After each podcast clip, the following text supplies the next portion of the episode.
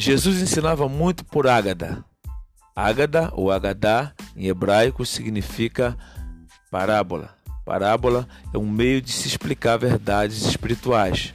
Jesus sempre falava de uma maneira simples para que as pessoas pudessem entender.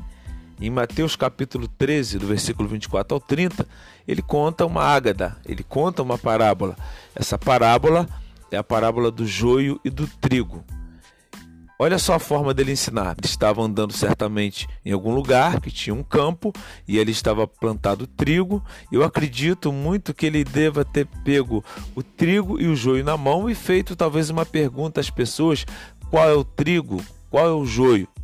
Na verdade, eles são tão parecidos que se você não conhecer, irá colocar os dois no cesto e levar para o celeiro. Mas existem algumas diferenças. Não vou me alongar aqui, mas uma delas é que você aperta o joio e ele é oco por dentro. Ele não dá fruto.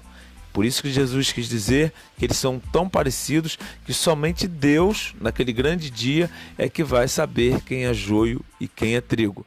Na verdade, Jesus não falou essa parábola se referindo à igreja, mas ele disse que o campo é o mundo. Está bem explicado isso na parábola.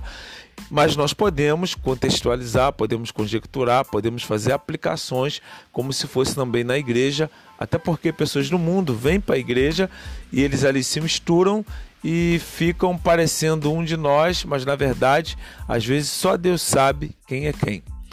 Isso não quer dizer que nós devamos aceitar heresias, isso não quer dizer que nós não devamos combater os falsos profetas, porque Jesus e os apóstolos Todos eles fizeram isso. O próprio Jesus várias vezes disse: Ai de vós, fariseus, ou ai de vós, escribas e fariseus. Segundo os historiadores, ele colocava até um embargo na voz, não é? falando com veemência.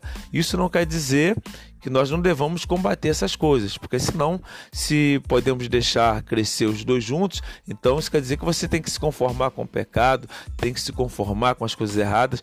Não é isso que a Bíblia está dizendo, mas está dizendo que há coisas que nós não sabemos. A intenção do coração, o que se passa dentro do coração das pessoas, isso nós não podemos dizer, porque somente Deus sabe, e naquele grande dia ele vai separar o joio do trigo. Enquanto isso, não tem jeito, nós vamos continuar crescendo juntos, nós vamos continuar caminhando juntos, mas um dia este grande dia vai chegar. Em sua Bíblia, Mateus capítulo 13, do 24 ao 30, e Jesus deixa esse ensinamento para nós.